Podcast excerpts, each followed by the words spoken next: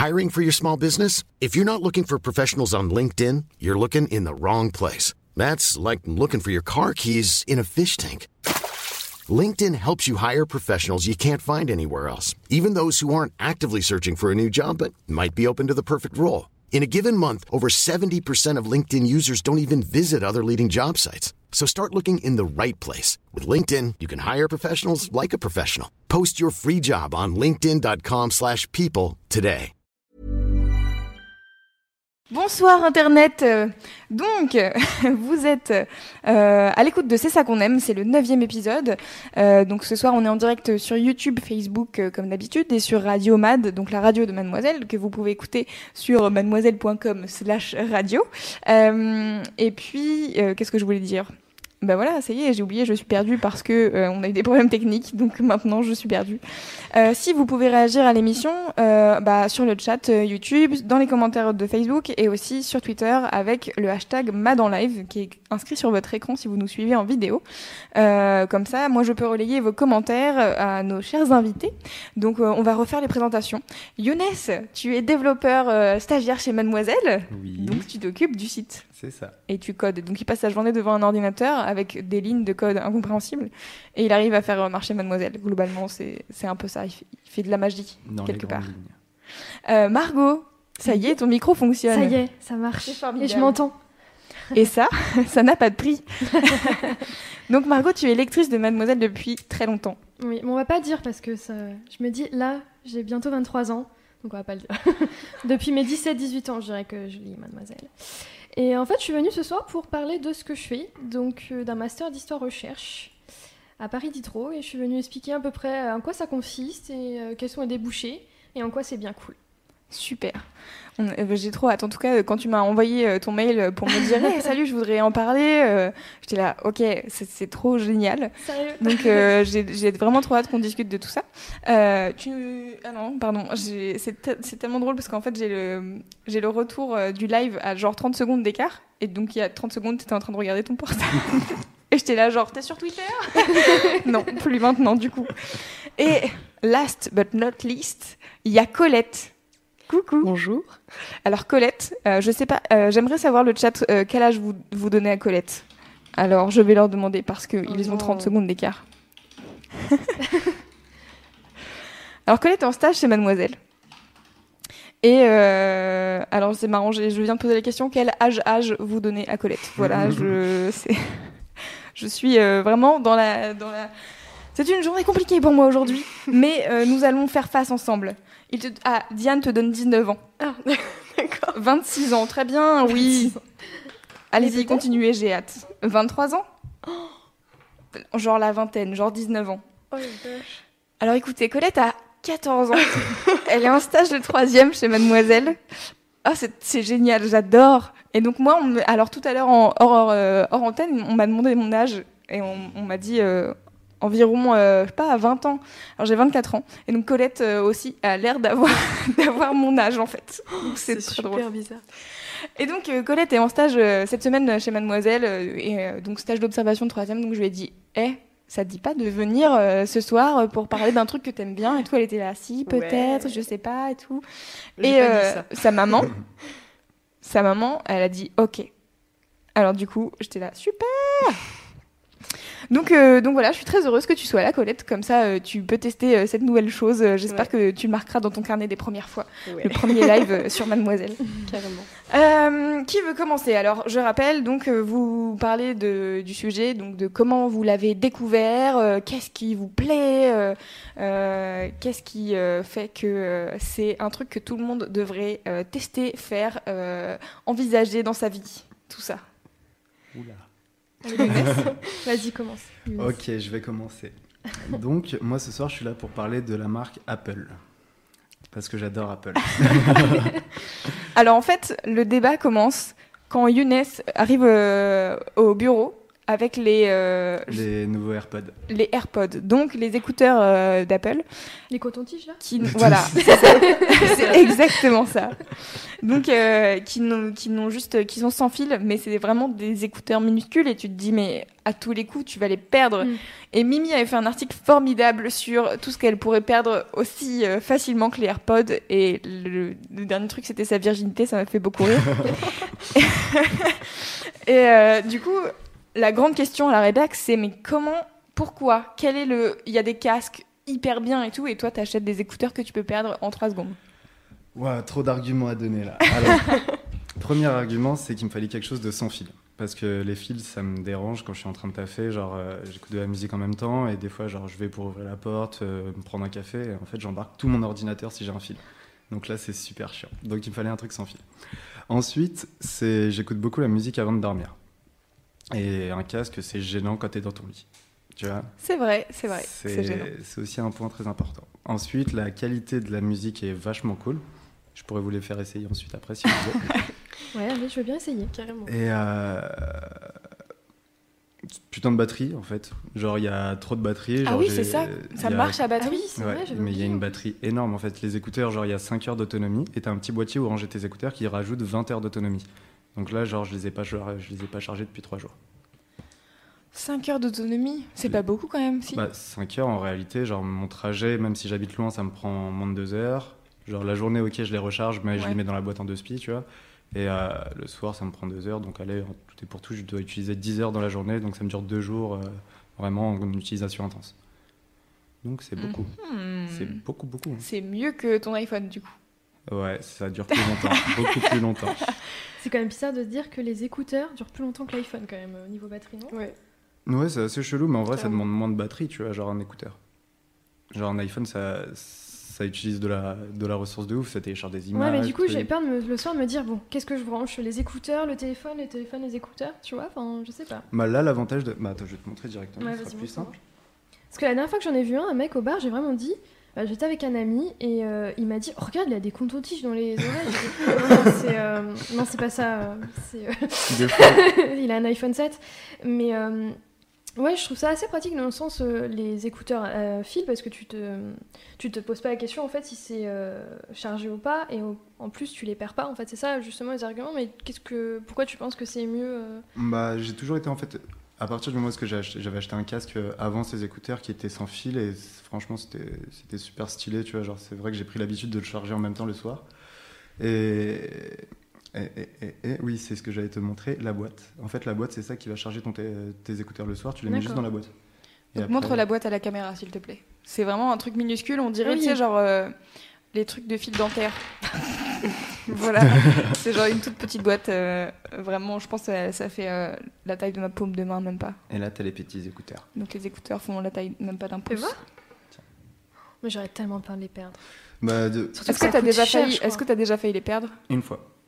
Une fois, et c'est parce qu'en fait, genre, j'étais en train de charger un truc dans un coffre, et en fait, il y a un écouteur qui est... Et encore, je suis pas sûr, je pense que mon pote, il m'a il me l'a enlevé de l'oreille. Mais en gros, je l'ai fait tomber, et j'ai un pote à moi qui l'a ramassé en me disant, ouais, tu l'as fait tomber. Et j'étais en mode. Au final, on fait peut-être plus attention à ceux-là que ceux avec les fils. Ouais. Bah, Au final, donc peut-être pour que pour ça on les perd pas. les Ouais. deux premières Alors sur le sur le chat, il y a hum, Arnaud qui disait, euh, mais en fait, euh, il y a certainement des trucs qui coûtaient, enfin, qui ressemblent à des AirPods, Mm. qui coûtent moins cher. Donc pourquoi ach- acheter des AirPods? Bah, c'est très simple d'utilisation, en fait. euh, genre, switcher entre mon ordi et mon téléphone au niveau de la connexion, genre, ça se fait en un clic. Ouais. Ça, c'est assez cool. Genre, j'ai pas besoin de dépareiller de mon téléphone pour ensuite les repareiller sur mon ordi. Donc, c'est vachement fluide. Euh, si on me les vole, la personne ne peut pas les utiliser. C'est relié à mon compte iTunes. Donc, euh, il y a des avantages. Après, je dis pas, il y a des trucs moins chers. Il y a aussi le fait que ce soit en fait dans l'écosystème Apple. Genre, j'aime beaucoup l'écosystème parce que c'est c'est extrêmement bien connecté, euh, les, les appareils les uns entre les autres, tu vois. Et euh, je- à la base, je voulais en fait m'acheter euh, la nouvelle version du casque que j'avais avant, c'était le Parrot Zik 3. Ouais. Et celui-ci, ben, en vrai, genre, il fallait que j'économise genre deux mois pour me l'acheter. Et alors que ces écouteurs-là, genre, ça m'a pris qu'un seul mois, donc c'était cool. je les ai eu plus vite. Mais en fait, des trucs moins chers, en- souvent, je pense que ce serait moins qualitatif. Ouais, alors qu'en fait, enfin, Ça dépend, tu vois, genre c'est que ça dépend. C'est, on va dire que pour du moins cher, va, fa- va falloir faire une grosse recherche derrière sur quelle marque vraiment a un bon rapport qualité-prix. ouais. Alors que chez Apple, je suis à peu près sûr du résultat parce que à force d'utilisation, je sais que même si des fois je paye un peu plus cher, il, euh, ils sortent pas un produit sans être sûr de la qualité derrière. Sauf pour le dernier MacBook, mais ça c'est. Ah oui, c'était une bien, erreur. j'aime la touche bar en fait, elle, elle a eu de gros bugs, des bugs de carte graphique, plein de plein de trucs en fait, plein de soucis au niveau de la so- au moment de la sortie, donc c'était pas c'était pas trop au point. Mhm. Et donc, est-ce que tu fais partie de ces gens qui sont fans de Apple depuis euh, longtemps et qui, du coup, euh, veulent absolument euh, avoir euh, tout, genre euh, le Mac, euh, l'iPhone, les, du coup, les AirPods, euh, je sais Les pas ce qu'ils ont sorti d'autres, les iPods, les l'iWatch. Euh, non, ça va pas faire si longtemps que ça en fait. Ça va faire genre deux ans et demi, presque trois, je pense, parce que j'ai eu mon premier Mac euh, en arrivant bah, dans mon école. Parce que euh, j'avais le choix soit prendre un Windows super cher ou un Mac qui était aussi cher. Moi, je me suis dit, on va tester le Mac. Et en fait, c'est à partir de ce moment-là que j'ai commencé à kiffer la marque.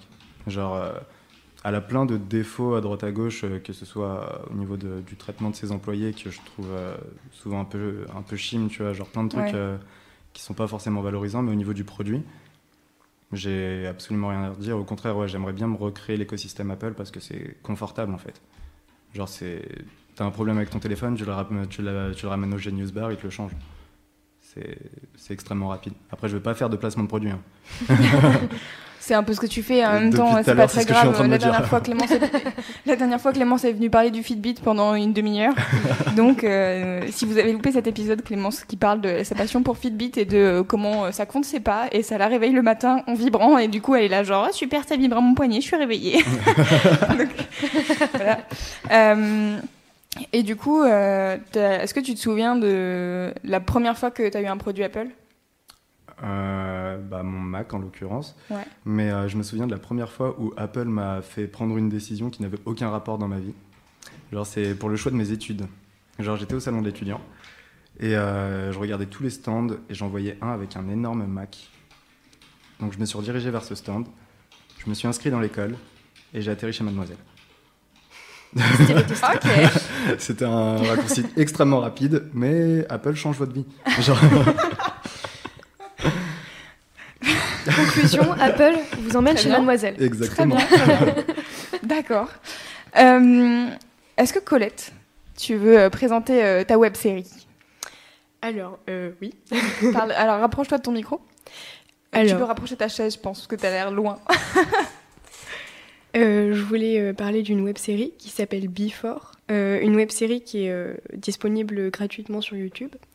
Et, et donc, c'est une web série en trois saisons qui sont sorties. Et il y a une quatrième qui se prépare normalement. Euh, mais pour qu'elle se prépare, il faut qu'elle soit vue. Donc, du coup, c'est pour ça qu'il fallait que j'en parle. Euh, c'est une web série vraiment géniale, vraiment super cool et hyper, euh, hyper prenante. Les personnages. Alors, il y a euh, trois personnages principaux. Ouais, alors explique, c'est quoi, Ouais, je vais dire, euh, euh, c'est quoi l'histoire de la web série? En fait, ça s'appelle Before. C'est trois amis qui se retrouvent euh, avant les soirées. Trois meilleurs amis qui se retrouvent avant les soirées pour faire des, des jeux, tout ça. Et, euh, Des au- before. Ouais, des Before, c'est ça. des before. Ils ont quel âge à peu près? Euh, ils ont. des ados euh, non, ils ont 20, 25 ans. D'accord. Et, euh, et donc, euh, au début, c'est assez léger, assez drôle, et euh, plus les épisodes euh, arrivent, donc c'est une fille et deux gars, et euh, plus les épisodes euh, avancent, et plus ça devient un peu plus complexe. Et donc, c'est en deux saisons. Ok. Voilà. D'accord. Et donc, euh, qu'est-ce qui t'a plu dans cette. euh, Alors, euh, il y, a, y a trois acteurs qui sont vraiment géniaux. Donc, c'est Cécilia Mérida, euh, Vincent Leplat et euh, Camille Landreux, je crois, Ouais. qui sont vraiment, ils jouent super bien. C'est hyper attach- ils sont hyper attachants et euh, vraiment super drôles. La musique est top, elle est super bien choisie. Euh, et ce que j'aime beaucoup, c'est euh, quand une web série commence, tu vois, que les, premières, les premiers épisodes sont hyper euh, drôles et euh, faciles à, à regarder. Donc, c'est des petits épisodes de 3-4 minutes. Et euh, plus on avance dans. cool. Ouais, c'est ça. Et plus on avance dans la web série, il commence à y avoir des, des grandes questions et ça devient de plus en plus complexe. Et du coup, là, euh, ils nous ont euh, arrêté euh, au dernier épisode de la saison 3. Et c'est horrible.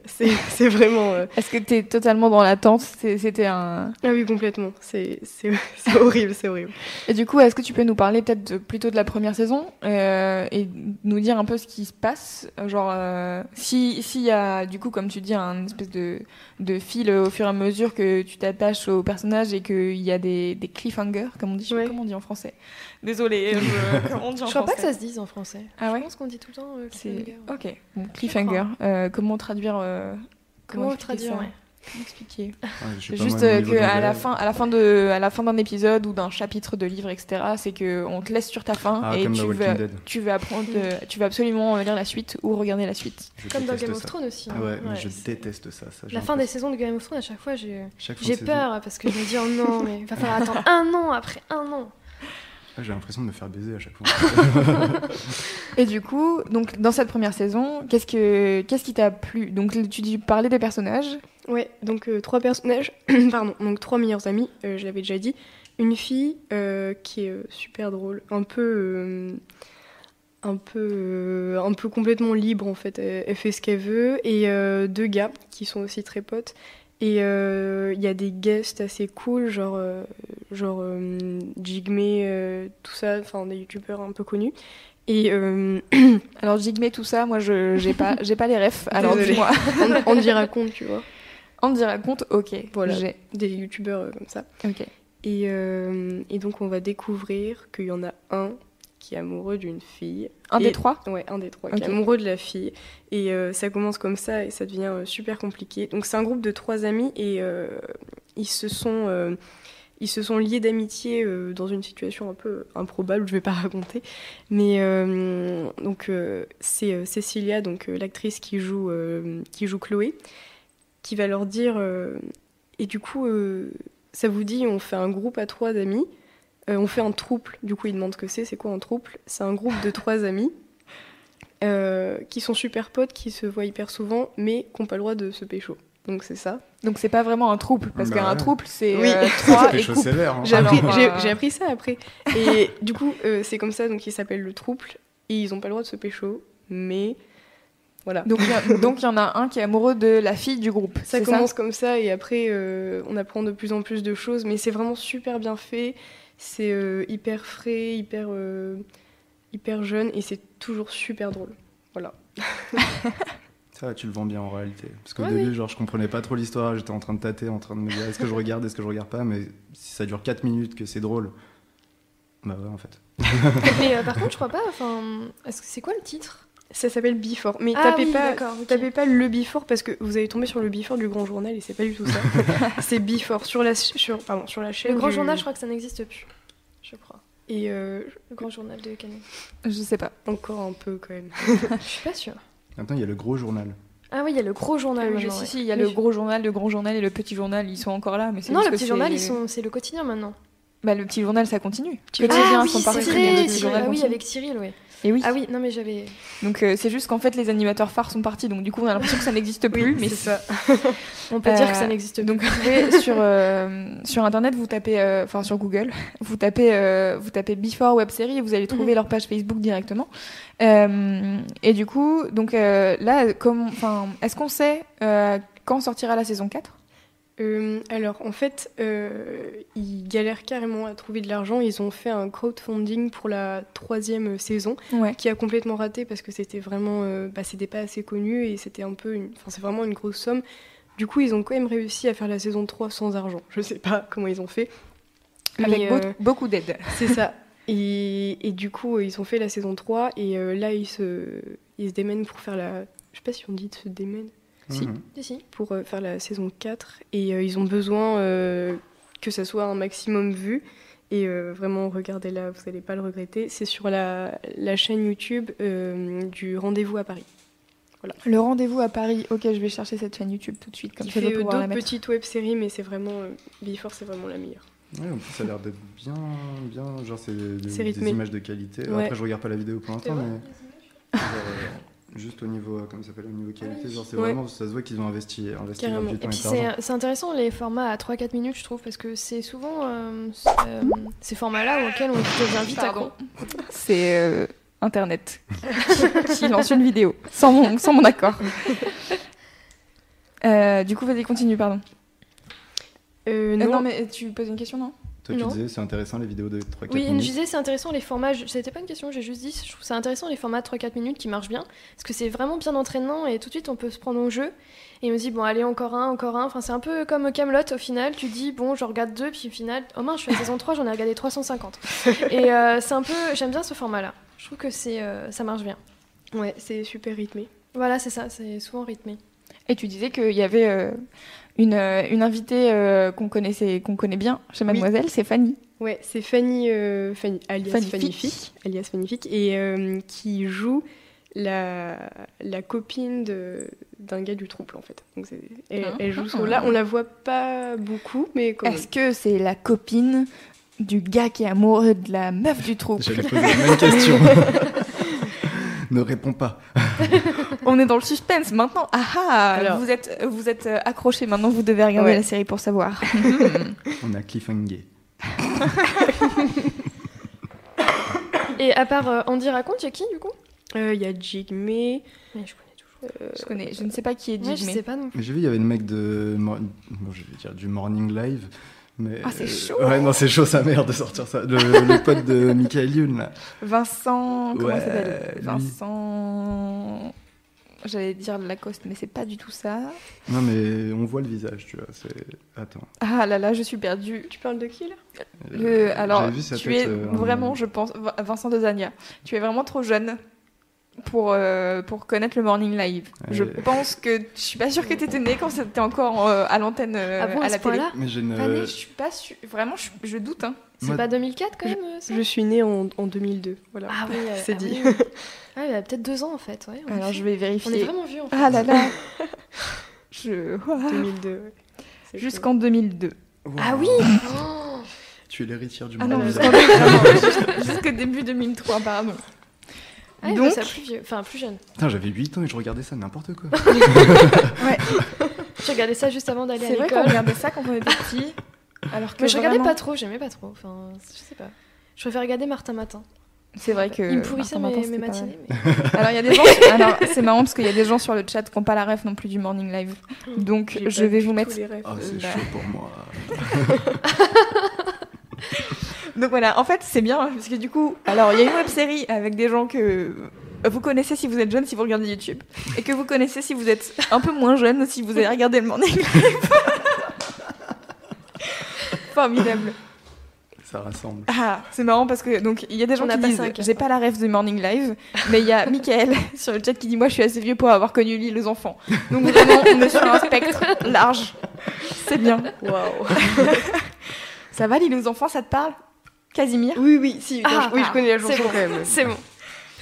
Euh, ok, on va faire une euh, pause musicale. Écoutez. et puis euh, et puis on revient euh, pour le dernier sujet de ce soir, qui est le sujet de Margot, qui va être, je pense, très passionnant. Et donc euh, du coup, je vous mets dans le suspense. Je fais un cliffhanger afin afin de vous mettre totalement dans le suspense. À tout de suite. Ah bah non, parfait, parce que ça commence pas au bon moment. Alors c'est dommage. Voilà. You fucked up. I didn't. Okay. you did it again.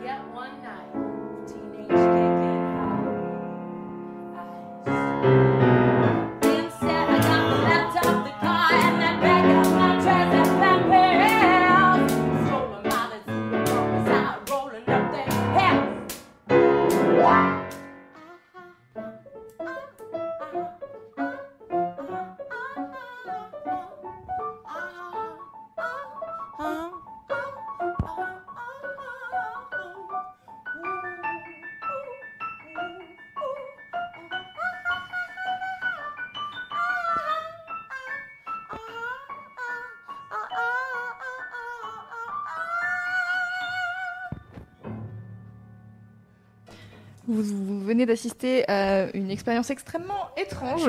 C'était donc Nadea en session acoustique. Et donc Nadea, comme vous pouvez le voir, est une personne folle. Et cette session acoustique date d'avril 2011. Est-ce que euh, Mademoiselle c'est vieux? Oui. Euh, donc c'était Nadea et le morceau. Alors laissez-moi retrouver le titre du morceau que j'ai perdu parce que je viens de changer de fenêtre parce que je suis intelligente. Euh, mhm. Nadea avec le morceau At the Moment. Voilà.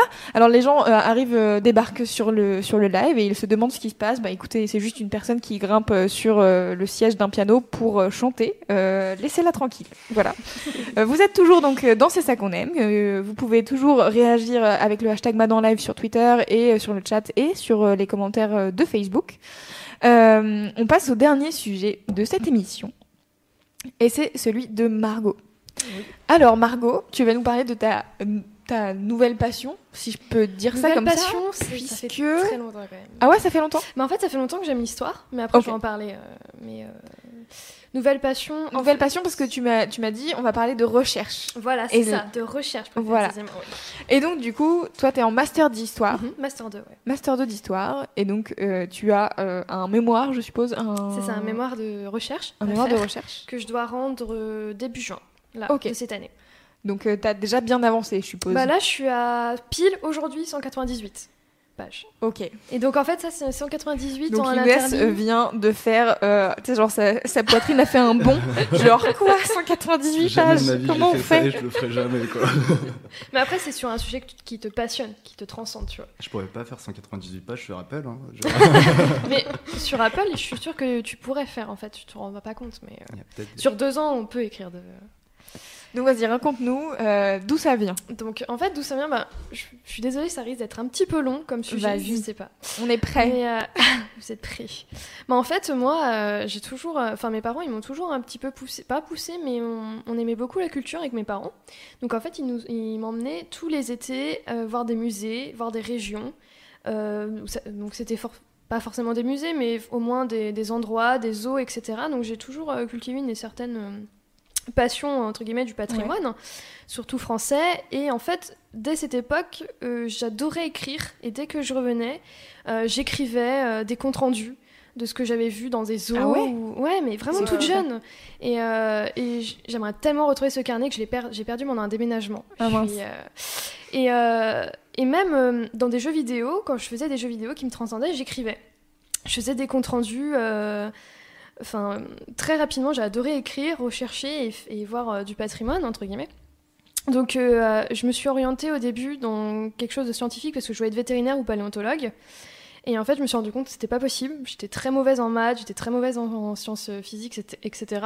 Donc, en fait, ils m'ont dit en, en, en seconde, il vaut mieux que tu partes de ce lycée parce que c'était un lycée scientifique et que tu fasses euh, littéraire. Et je me suis dit, bon, euh, oui, en effet, je pense que c'est mieux pour moi. Et là, j'ai euh, bien réussi, etc. Donc j'ai fait un bac L. Et après, je me suis dit, bon, qu'est-ce que je fais? J'aime bien écrire, j'aime bien les animaux, j'aime bien l'histoire, etc. Et on m'a conseillé, bah, fais lettres et arts. Enfin, il y a un petit peu tout dedans. Mhm. Donc j'ai fait une première euh, année, donc une licence 1 euh, lettres et arts. Et en fait, euh, je me suis rendu compte que c'était pas du tout mon truc. Enfin, j'avais beau avoir des bonnes notes, etc. Je me dis, non, il y a quelque chose qui va pas. Ouais. Il, y a, euh, il manque vraiment. euh, J'arrive pas à l'exprimer. Et mes parents, j'ai dit non, euh, vraiment, je, je sais pas. J'ai 15, mais euh, pourtant, j'y arrive pas. Enfin, il y a quelque chose qui manque. Alors, comme j'ai eu les équivalences, je suis passée directement à L2 d'histoire. Et là, ça a été la découverte de ma vie, quoi. Ouais. Donc, en fait, la licence d'histoire, il te donne des sujets. Principalement, il te donne des sujets. Il faut que tu fasses des exposés. Donc il faut que tu fasses un petit peu de recherche, mais c'est surtout euh, des livres que tu dois lire et que tu dois euh, euh, faire un compte rendu et des exposés d'une demi-heure. Et au début de l'année, tu es comme ça, tu lis ta feuille, ils me disent non, c'est pas bon, puis à la fin, tu poses ta feuille et tu parles. Ouais. Et donc ça développe vraiment la communication, etc. Et euh, après la licence, euh, donc euh, quand j'ai eu ma L3, je me suis dit bon, qu'est-ce que je fais? Je pense que je vais continuer en master de- d'histoire-recherche. Et là, c'était un espèce de choc au début. Enfin, euh, parce que j'avais Alors toujours eu tu décides déjà de, de décider de faire de la recherche? Parce que c'est un truc qui est un peu flou. Enfin moi personnellement, voilà. je sais pas en quoi ça consiste. En fait, euh, bah, c'est. euh, On va en parler. Voilà, c'est ça. en fait, je me suis dit, c'est un master d'histoire. J'avais pas vu le. Enfin, ça, mon master, il s'appelle Civilisation et Histoire comparée. Ouais. Donc je me disais, bon, on va continuer de faire de l'histoire. Je vais avoir un master d'histoire. Et puis j'arrive, je vois l'emploi du temps. Enfin, il y avait quasiment pas d'heures de cours. J'étais habituée à, à 25-30 heures. Et là, bim, même pas 10 heures. Je fais. euh, mais qu'est-ce qu'on va faire, quoi? Ouais. J'arrive en cours, il nous parle de méthodologie, de recherche et tout. Je, je comprenais pas. J'avais un, un- pourtant un directeur de mémoire, il me disait bah, il va falloir que tu fasses un mémoire en fait. Et euh, au début, j'avais euh, demandé un sujet parce que moi je voulais travailler sur la bête du Gévaudan parce que c'est une légende, enfin pas une légende, hein, c'est quelque chose de, de vrai. Je trouvais ça passionnant l'histoire euh, policière entre guillemets qui menait l'animal. Il m'a dit non mais ça c'est traité des centaines et des centaines de fois. Laisse tomber ce sujet. Moi je vais t'en trouver un, enfin qui ont rapport avec l'animal Ouais. personne, enfin très peu d'historiens ont travaillé sur l'animal exotique. Donc euh, en fait l'animal exotique c'est enfin tout ce qui est girafe, lion, Mhm. euh, Ouais, ce euh, tout ce qui n'est pas chien et chat. euh, Voilà. Exotique à notre euh, pays, en gros. Voilà, c'est ça, les pays lointains, les forêts tropicales ou euh, désertiques, etc. Et j'ai dit, oui, d'accord, mais ils en avaient pas à l'époque moderne, parce que moi je voulais vraiment faire à l'époque moderne. Il m'a dit, si, si, tu verras, il y a tellement de choses que euh, tu pourrais partir sur une thèse là-dessus. Et euh, j'ai dit, bon, d'accord. Et je, je prenais mes cours, je disais, mais ça n'a rien à voir avec avant, on me demande plus d'exposer. euh.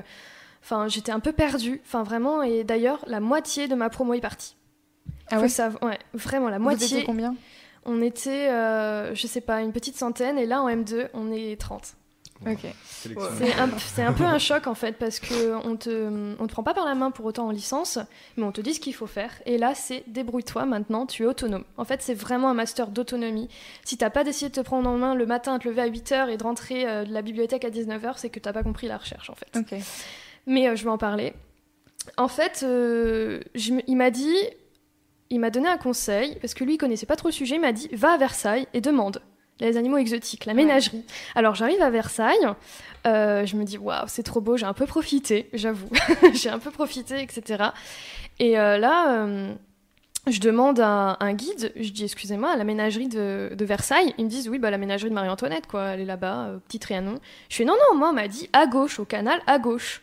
Il, m'a, il a regardé, il a fait il n'y a pas de ménagerie. Il se moquait de moi, il me disait Oui, elle est bête, elle. Il fait ouais, bah, bah, à gauche. Ouais. Et puis, euh, je suis tombée sur l'endroit où euh, absolument personne n'était allé, en fait. Euh, à Versailles, en fait, tu vois, quand il y a le grand canal. Enfin, voyez Alors moi, je vois canal. pas du tout Versailles. Il y a j'ai un- pas- T'as pas la ref. Non, j'ai- Tu pas vois, la- le, enfin, est-ce que vous êtes déjà allé à Versailles ou pas? Ouais. Le palais des glaces qui est là. Là, il y a le grand parc, tu vois, avec euh, le canal. Et euh, tu dois aller tout au bout du canal. Et euh, à gauche, tu vas t'enfoncer dans la forêt. Et là, tu tombes sur des ruines. T'as l'impression de tomber sur un autre univers. Et, euh, et là, je me suis dit, ça doit être ça. Et euh, mais j'ai dû marcher, euh, franchement, euh, 4-5 km pour On y dirait un je roman d'heroic fantasy. Oui. Tu sais, t'es arrivé, Oui. en fait, il y a Oui. une épée et tu es Excalibur, Oui, tu es le d'ailleurs- roi Arthur. D'ailleurs, mon, mon père était avec moi et euh, il se moquait un peu de moi. Il avait pris un bâton, il a dit Punaise, j'ai l'impression qu'on va rendre l'anneau, tu vois. Tellement c'est long, tu vois. et, euh, se- et je dis Ouais, mais je suis sûre que c'est par là. J'ai regardé les plans, etc. Et en fait, je me suis rendu compte que c'était une immense ménagerie qui était presque aussi, euh, aussi grande que le château d'origine, parce qu'il y avait un château dans la ménagerie. Et, euh, et je me suis dit Ok. Et je vois ce qu'il veut dire en fait. L'animal exotique avait une place euh, vraiment euh, prépondérante. Ouais. Et d'ailleurs, une petite anecdote là-dessus. Dites, euh, le chemin que j'ai fait moi, le- La Fontaine on l'a fait et il s'est paumé. en fait, quand euh, Louis XIV a fait la, la ménagerie, donc en 1660, et eh bien, euh, tout le monde était invité pour la voir, etc. Et euh, je passe rapidement, j'essaie de vulgariser un petit peu parce que c'est compliqué, mais de, la Jean de La Fontaine a été, voulait avoir la ménagerie. Et euh, en fait, mais vraiment parfois aux archives, je, je rigole, mais toute seule, les gens me regardent, ils disent mais qu'est-ce qu'il y a là? Mais il y a tellement des choses drôles. Je vais raconter des petites anecdotes avant de parler. J'ai euh, Jean de La Fontaine au début, il écrit et tu vois qu'à la fin, il, il est énervé de sa journée et puis il raille à la fin et tout. Parce que, attends, tu, tu, tu lis des les Je lis, journaux voilà, de Jean de La Fontaine. De Jean de La Fontaine, des gens qui ont écrit. Trop Je- J'ai lu un, un- par exemple, je prenais mon papier, j'étais là, c'est Louis XVI qui a écrit quoi. Ça faisait bizarre. Je me disais. Ouais, euh. D'ailleurs, il, il se prend, vraiment, il se prend pas la tête. Euh, mardi, rien. Voilà, tu te dis, bon, bah, ces journées n'étaient pas très rythmées. à chaque fois, il écrit souvent rien. Enfin, Ok. C'est fou ça. C'est fou, ouais. On se demande de ce qu'il fait d'ailleurs. Ah, c'est trop bien. Ah, j'ai trop. Voilà, tu m'as passionné. Ça y est, j'ai trop envie d'aller voir en les, fait, les journaux Jean- de Jean de La Fontaine. Mais euh, en fait, Jean de La Fontaine, il écrit J'ai voulu aller voir les animaux euh, de Louis XIV. C'était en fait, j'ai pas voulu prendre les barques parce qu'il a voulu, euh, je sais pas, faire son hipster, montrer que la marche était bon pour la santé. Et euh, il s'est paumé et en fait tout le monde l'a oublié. Et c'est ça qui l'a énervé, c'est qu'il est rentré à minuit et tout le monde était un petit peu alcoolisé. Ils ont dit ouais Jean et tout, oh tu t'es paumé, mais vraiment comme ça. Il a dit ouais plus jamais j'y retournerai. Et la semaine après il est retourné. Et, euh, et c'est trop drôle parce qu'en fait, on se rend compte que c'était vraiment des humains comme nous, en fait. Et euh, pareil, une petite anecdote. Enfin, à chaque fois, mon, mon copain il veut que je lui raconte. Et euh, la le premier gorille de, de la ménagerie du jardin des plantes. Ils étaient trop contents d'avoir un gorille. Ils ont dit ouais, enfin, on en a un. Parce qu'à l'époque, c'était là, c'était beaucoup plus tard, en 1800 et quelques. Ils se sont dit ouais, c'est trop bien, on a enfin notre gorille. Et puis au début, il marquait euh, gorille calme, euh, assez euh, serein, il s'accommode bien. Et puis après, ils ont commencé à marquer que le gorille était vraiment très énervé, qui tapait contre, qui voulait pas laisser son soigneur rentrer dans sa cage. Et euh, il comprenait pas, il disait mais c'est pas possible, pourtant on lui balance tous les jours de la viande de cheval, il devrait aimer, etc. Et, euh, et puis un jour, ils retrouvent le gorille mort dans la cage. Ils se sont dit bon bah mince. Et, euh, et le soigneur qui devait s'occuper de lui, qui était parti en congé, ils ont dit mais qu'est-ce que vous lui avez donné? Bah de la viande, il est végétarien. Oh merde. Donc le pauvre, en fait, ils l'ont affamé. Et en fait, il y a plein de trucs comme ça euh, qui sont assez, entre guillemets, drôles, parce qu'il faut prendre du recul Ouais. quand on est en histoire. Et euh, il faut réussir à être totalement neutre. Et euh, c'est ça qui est parfois difficile. Donc, euh, en fait, euh, il y a... je vais parler de la recherche pure. Ouais. Au début, donc en fait, dans les archives, euh, vous avez trois types de sources. Donc, il y a les sources manuscrites. Donc, ça, c'est les écrits de gens qui ont fait. Donc, c'est souvent, il faut mettre euh, soit des gants ou vraiment demander une autorisation spéciale pour les consulter. Il y en a, on peut vraiment pas les voir. Par exemple, les vélins, qui sont des. euh, en fait, ce sont des peaux de veau Ouais. euh, de naissance qu'on a tué et qu'on a mis sur, euh, sur un parchemin. Et en fait, on a peint dessus. Et ça, c'est tellement fragile que euh, il suffit de d'une heure au soleil et le, le vélin est détruit en fait. Donc on n'a pas le droit de les voir. Mais, Mais il les euh, on- scanne pas, genre? Hmm? Il les scanne pas? Ah bah, euh, si, c'est scanné. Donc, euh, par exemple, sur Calamès, vous tapez Calamès euh, sur Google. Et, euh, et en fait, vous tapez n'importe quel animal, enfin, quasiment tous ils y sont. Vous tapez autruche et vous allez voir un vélin d'autruche de l'époque. Et euh, ils sont scannés, oui. D'accord. Et mais euh, quand il y a une, une exposition des vélins, moi j'en ai, vu une cette année, ils étaient presque dans le noir absolu. Euh, C'était hyper froid, il fallait mettre un, dou- un manteau pour les voir. Et, euh, et c'est vraiment dans des conditions, souvent les archives, euh, c'est un peu compliqué. Donc voilà, il y a les archives manuscrites, il y a les archives imprimées, donc ça c'est Mhm. beaucoup plus facile à voir. Est-ce qu'elles sont souvent en ligne? Par exemple, euh, les comptes rendus de Colbert, ils sont tous sur Gallica, donc la BNF, et euh, ils sont tous sur Internet, donc c'est super pratique euh, les Ouais, imprimer. Peut-être détail les, hum, les sites, parce que je pense que c'est des sites de recherche qui peuvent être hyper intéressants Mhm. pour les gens, mais que les gens connaissent pas forcément. Donc Ouais. Gallica, c'est le site de la BNF. Bibliothèque nationale de France, C'est ça. euh, où il y a donc toutes les archives des livres euh, depuis quand? En fait, ça dépend, euh, mais en général, là, ils font en sorte que qu'ils y soient tous. Et par exemple, Colbert, c'est 17e siècle. Ok. Et vous allez taper, je sais pas, Histoire naturelle de Buffon, il y est. L'histoire naturelle de Buffon euh, est présente sur Gallica et c'est pratique parce qu'on n'a pas besoin de se déplacer à la BNF euh, puisque le, le manuscrit y est, enfin Ouais. l'ouvrage y est, donc c'est imprimé, c'est-à-dire que c'est pas de sa main. Ça va être euh, et ça c'est pratique. Et euh, enfin, il y a les sources euh, donc iconographiques et matérielles. Donc par exemple, moi je travaille beaucoup sur l'image, les, les tableaux, donc je vais tout le temps au Louvre et euh, j'essaie de trouver les animaux exotiques dans les tableaux. Et euh, pareil, à Versailles, euh, les gens, parfois, ils me disent Mais qu'est-ce qu'elle fait? Moi, je regarde comme ça, je note. Donc là, il y a le lion, ok. Donc là, il y a une autruche, ok. Je note, je prends en photo.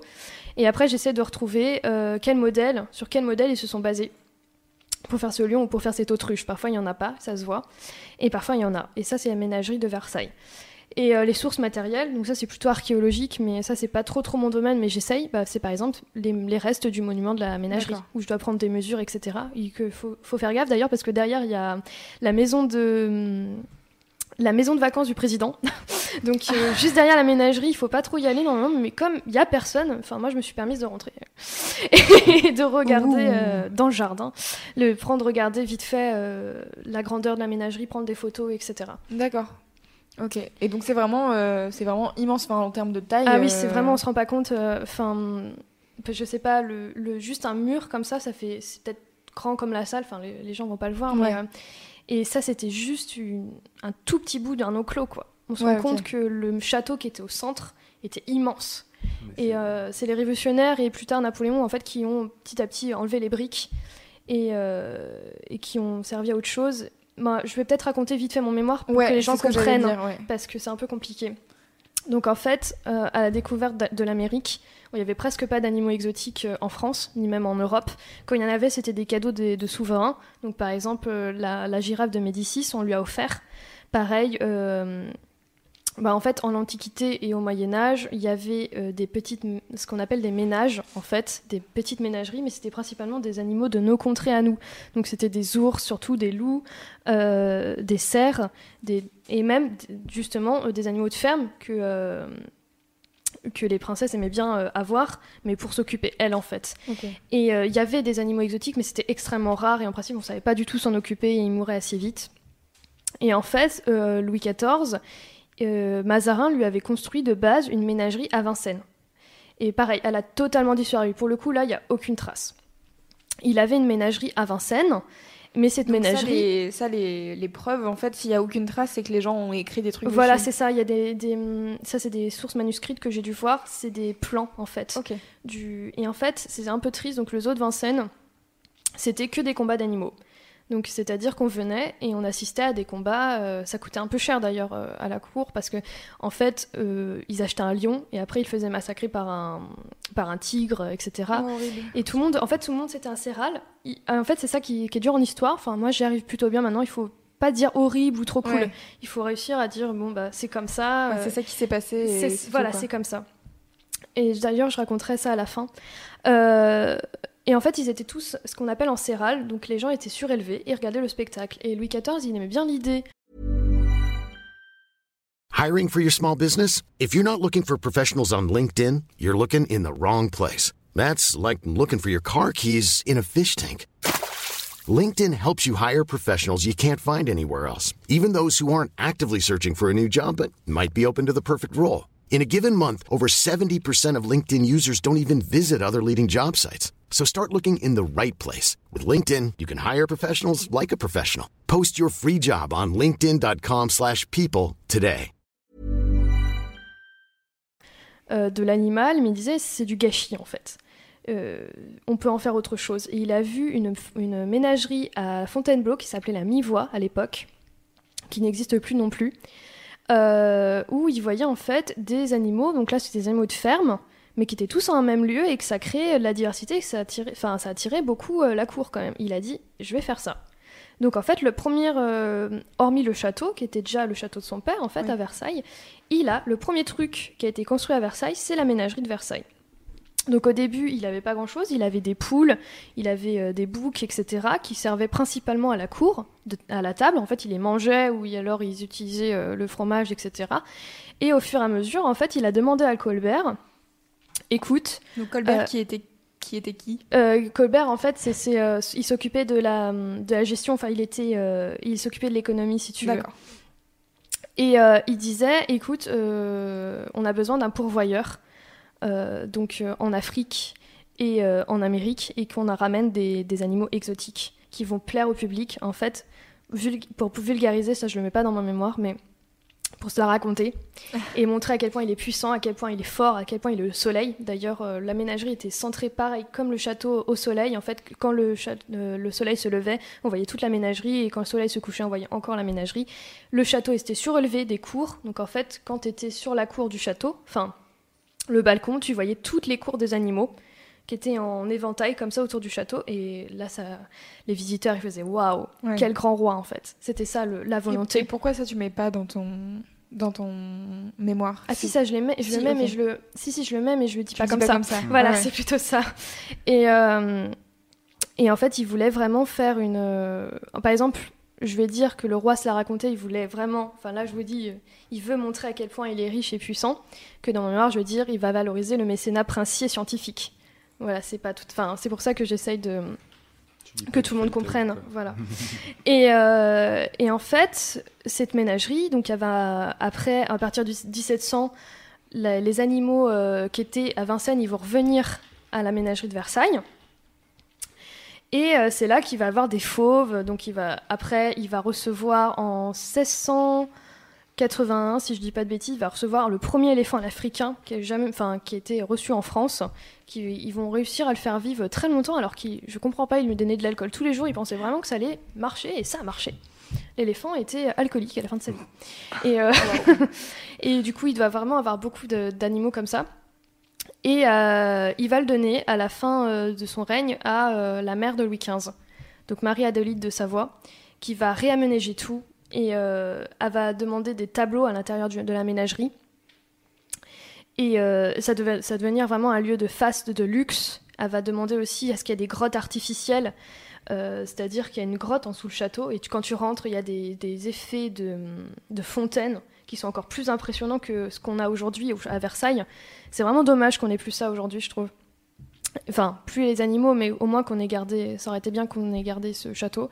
Et euh, pareil, les animaux, ils disposent, ils disposent en fait selon leur environnement. Euh, par exemple, les autruches, ils vont être plutôt dans le sable, avec euh, des palmiers. Et au contraire, les pélicans, on va leur installer une mare avec des poissons dedans pour qu'il y ait une espèce de théâtre de la nature, comme ils l'appellent, pour recréer un espèce d'environnement. Pas pour le bien-être des animaux, parce que ça, ils ont- ils s'en fichent un peu Ouais. mais pour essayer de les conserver, parce que ça coûte cher, et pour impressionner le public. C'est vraiment l'attente en fait. Mais euh, malheureusement, donc, euh, euh, pour eux, Marie-Adélie de Savoie, elle meurt rapidement, et en fait, Louis XV et Louis XVI ils n'ont strictement rien à faire de cette ménagerie. Alors, faut- je pense qu'il faut vraiment que tu précises qui est qui. Parce que les... je suis pas sûre que tout le monde soit au courant. Marie-Adélie de Savoie, comme j'ai dit tout à l'heure, c'est la mère de Louis XV. Et quand elle meurt, elle meurt très très jeune. En fait, euh, donc la ménagerie n'appartient plus à personne, elle appartient à la royauté, mais euh, elle appartient à Louis XV en fait. D'accord.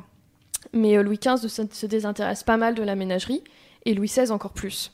Même s'il y a toujours des animaux qui sont amenés hein, pour, de manière assez récurrente, il n'y a plus les fêtes comme il y avait avant. En fait, avant, il y avait des promenades, des fêtes, des, des représentations de théâtre, etc. Donc c'était vraiment un lieu Ouais. où tout le monde se rendait le vie, soir. quoi. Voilà, c'était un lieu de vie, et au fur et à mesure, ça, ça l'est de, de moins en moins. De plus, avec les guerres, etc., il y a les, certains animaux qui n'arrivent jamais à terme. D'autant plus que c'est extrêmement difficile pour l'époque de ramener un lion qu'on a capturé, parce qu'on n'a pas élevé en plus, de ramener un lion à Versailles. Et encore plus, par exemple, des animaux qui, euh, qui sont aquatiques, par exemple, ils étaient hyper contents, ils avaient trouvé un crocodile, ils ont dit génial, on a un crocodile. Et euh, ils ont dit bon, le crocodile est super euh, serein pendant le voyage, il bouge pas, etc. Arrivé à, la mé- à la ménagerie, ils l'ont mis dans la flotte, ils ont dit bah parfait, franchement, on a dit que c'était agressif un crocodile. Puis à un moment donné, ils ont dit mais c'est bizarre, on l'a jamais revu remonter à la surface. Bah ouais, il était mort depuis 4 mois le crocodile. Donc en fait, euh, voilà, euh, ils se rendent pas compte, ils connaissent pas les animaux. Ok.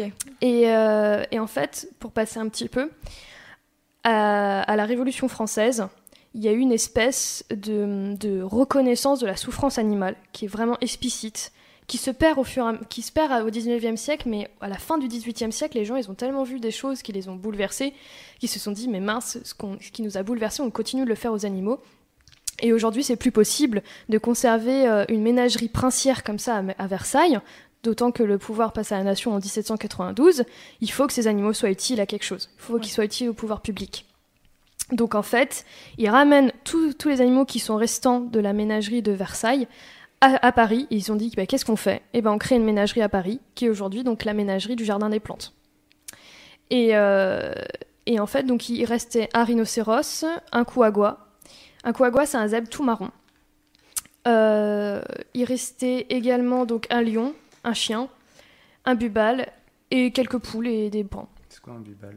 Alors un bubal, c'est une grande antilope. Tu sais qu'il y a des, des cornes qui s'enroulent autour d'elle-même. D'accord, ouais. Et euh, c'est très be- c'est une très belle antilope. Et en fait, ce qui m'a fait de la peine, mais que je dois pas dire dans mon mémoire, mais que je dois quand même dire que c'est intéressant, c'est que la moitié des animaux que j'étudie, ils ont disparu.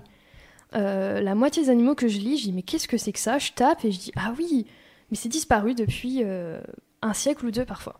Par exemple, le couagua, il a disparu hyper rapidement parce qu'on l'a trop chassé.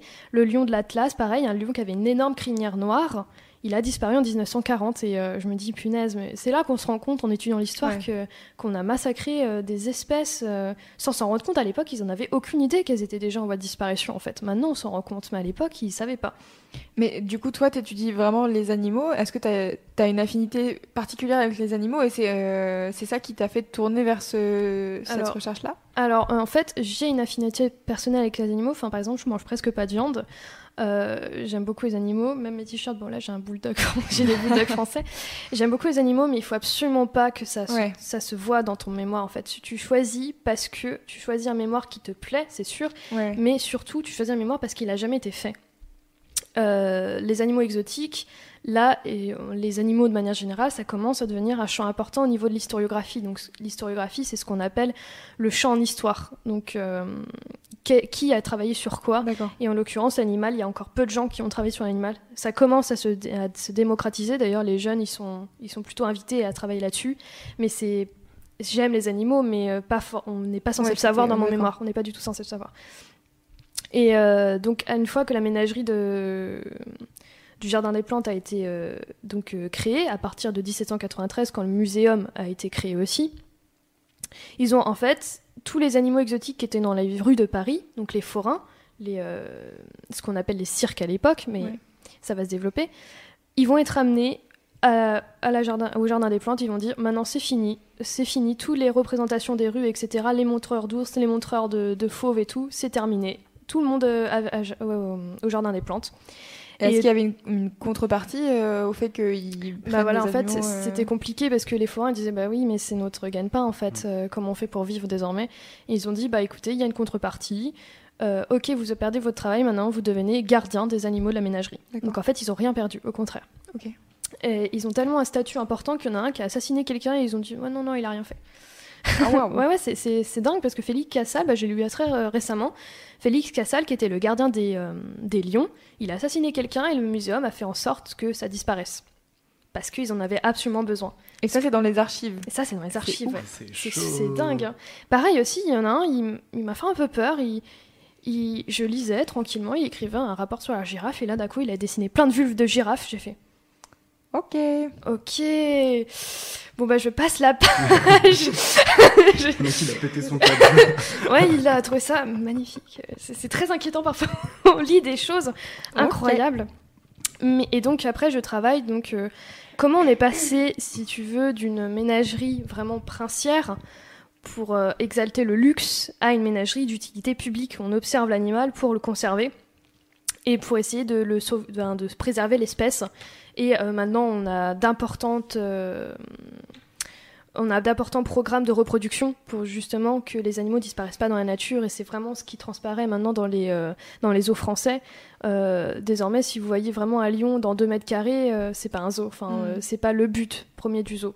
Et est-ce qu'à l'époque, ils avaient conscience de ça au moment où ils créent la ménagerie du jardin Ouais, des plantes? à ce moment-là, ils en ont vraiment, conscience. euh, C'est ça qui est marrant parce qu'il faut pas voir l'histoire comme une évolution. Mm. Il faut vraiment voir l'histoire comme plutôt euh, sachant. Ça- Tout est bouleversé. Oui, et voilà. oui, parce que c'est fou ce que tu dis rapport au- aux droits des Mm. animaux. C'est euh, ça qui est fou parce que dis-toi, au XVIIIe siècle, c'était l'une des époques où les gens étaient le plus végétariens. On a du mal à y croire, Ouais. mais par exemple, les grands intellectuels, aucun ne mangeait de viande. Voltaire, il disait que je suis complètement végétarien. Il dit on peut pas faire de la souffrance animale, etc. comme ça. Et ils avaient conscience que les animaux avaient une personnalité. Par exemple, il y avait un lion qui était hyper ami avec un, chien depuis son tendre enfance, et quand le chien il est mort à la ménagerie, ils lui ont donné un autre chien, il l'a tué. Le chien il a dit non, c'est pas celui-là que je veux, c'est l'autre. Ils se sont rendu compte à ce moment-là que l'animal avait une euh, personnalité. Et au fur et à mesure, et au, 18, euh, au 19e siècle, pardon, ça s'efface. Alors euh, là, pareil, il faut des études que j'ai pas, pas, pas encore commencé.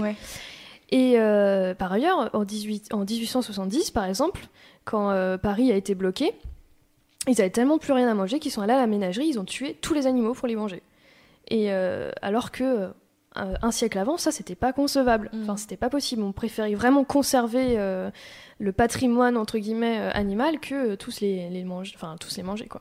Et ces anecdotes-là, tu les racontes dans ton mémoire? Oui, par contre les anecdotes, oui, je vais les intégrer. Oui. Enfin, euh, le coup du gorille, je le mets pas parce que ça n'apporte pas grand-chose, mais euh, il y a vraiment des, des anecdotes, oui, que je raconte parce que euh, c'est très intéressant, je trouve, euh, le montrer qu'ils savent pas s'occuper des animaux et qu'au fur et à mesure ils se rendent compte, bah, il va falloir qu'on engage des gens qui savent et qu'il Mhm. va falloir qu'on développe une chair qui fait que qu'on doit mettre des règles pour euh, sauvegarder ces animaux. Et pareil, les- les- l'évolution de l'art, c'est incroyable. Enfin, euh, au XVIe siècle, quand ils dessinent un, un rhinocéros, ils dessinent le rhinocéros de Durer, je sais pas si vous en avez entendu parler, c'est un peu connu. En fait, le rhinocéros, il a une énorme armure sur lui avec de- des écailles et des, enfin, comme s'il avait des plumes aussi et une licorne, euh, enfin une corne comme une licorne sur le dos. Tu dis mais où est-ce qu'il a vu ce rhinocéros là hein? Enfin moi j'ai envie de voir ça. hein. Ouais. Et euh, en fait, il, il a juste entendu des. À ce qui paraît, le rhinocéros c'est comme ça, il l'a dessiné. Et, euh, et au fur et à mesure des siècles, on se rend compte, donc à partir de Jean-Baptiste Audry surtout, euh, que le, on commence vraiment à, se poser bon, ok, on a des animaux exotiques, maintenant on les reproduit tels quels, comme ils sont vraiment, avec leur personnalité et avec leur morphologie. Et c'est super intéressant parce que dans les vélins, justement, donc qui sont conservés au muséum, on voit vraiment cette évolution et je trouve ça dingue. Enfin, euh, et même encore aujourd'hui, euh, on découvre vraiment des choses grâce à ces à ces arts qui euh, qui montrent justement l'évolution de la zoologie comme on la connaît. Et, euh, et Moi, je voulais dire justement les, les, les archives, il y en a énormément à Paris. Par exemple, euh, rien que pour mon sujet, j'ai dû aller donc aux archives nationales, donc c'est le centre, le cœur névralgique de toutes les archives, qui vous emmenez un petit peu à droite à gauche. Donc après, il y a le muséum d'histoire naturelle qui a beaucoup beaucoup d'archives, beaucoup de sources. L'Académie des sciences, parce que j'ai dû être aussi, par exemple, il faut avoir un peu le corps accroché, mais regarder les dissections qu'ils ont fait sur les animaux exotiques pour les Mhm. comprendre, surtout- notamment l'Académie des sciences. Euh, par exemple, j'ai lu des traités où ils dissèquent, je suis désolée, ils dissèquent vivant des chiens pour voir comment le Ouais. sang s'écoule. Mais en fait, il faut pas avoir de jugement envers. euh, c'est Ouais, très difficile. leur temps, quoi. C'est Oui, voilà, c'est- enfin, il faut pas émettre de jugement de, va- euh, de valeur dans ton Mhm. mémoire. Et euh, ils dissèquent des animaux qui sont parfois, hein, bien heureusement, déjà morts. Et, euh, et c'est super intéressant de voir euh, les, les comptes rendus qu'ils en font en fait. Comment fonctionne le cœur, comment fonctionne le- ce qui euh, les animaux, ils savent pas en fait. Comment l'anatomie comparée, c'est encore Ouais. très jeune. Donc c'est super intéressant de voir l'évolution de l'art, de la science et du rapport homme-animal. C'est là-dessus que j'essaie de me centrer. Et du coup, je me demandais comment est-ce que donc tu as ton mémoire. Mhm. euh, euh, je suppose que tu as du coup, euh, comme en disserte, tu dois avoir euh, une question à laquelle tu dois répondre oui, à la fin. des, des problématiques en Ouais, fait. et du- Mais là, j'en ai plusieurs. Ok, tu as plusieurs problématiques. Mm. D'accord. Mais que je dois faire moi-même. En fait, mon... il faut pas vous dire que le directeur va vous aider. Ouais. Il faut pas partir de ce principe-là. En fait, il va vous donner des grandes lignes, très grandes lignes, parce que lui, il n'en a aucune idée souvent du sujet. Parce que le but, c'est que quelqu'un ne l'a jamais fait. Oui. Il va donner des grandes lignes et après, c'est à, toi, en fait, de trouver des problématiques. Donc, pour moi, mes, problématiques, c'est comment on est passé d'une ménagerie princière à une ménagerie scientifique et comment se définit à ce moment-là le rapport homme-animal. En gros, c'est ça mes problématiques. Et, euh, et voilà, donc euh, il y a beaucoup, beaucoup d'archives, il faut voir beaucoup de tableaux, il faut se déplacer beaucoup, et c'est en ce sens que j'adore parce que je reste pas figée à un endroit. D'ailleurs, j'ai plus de cours au second semestre. Là, actuellement, j'ai plus du tout de cours depuis décembre, mais c'est fait pour en fait. Ils vous disent, bon, maintenant vous allez en bibliothèque, vous allez marcher, vous allez voir des zoos, vous allez. Enfin, pour moi, hein, Oui. mais euh, il y a des gens qui vont voir des expositions. Par exemple, j'ai quelqu'un qui a tra- qui qui travaille sur le violon, donc il a dû voir des concerts, etc. D'autres concerts, leurs sources, elles sont en Italie, donc elles doivent, pa- euh, les personnes doivent partir. Enfin, c'est vraiment, c'est comme vous voulez. Ce qui est, ce qui est dingue avec la recherche, c'est que tu choisis un sujet et tu peux après voyager comme tu l'entends. Moi, mon- mes sources, elles sont à Paris, donc je reste Oui. à Paris. Mais il y en a d'autres, ils doivent partir en Chine, etc. pour faire euh, leur euh, recherche. Ouais, T'es un vrai chercheur en fait. Ouais, t'es un chercheur, ouais.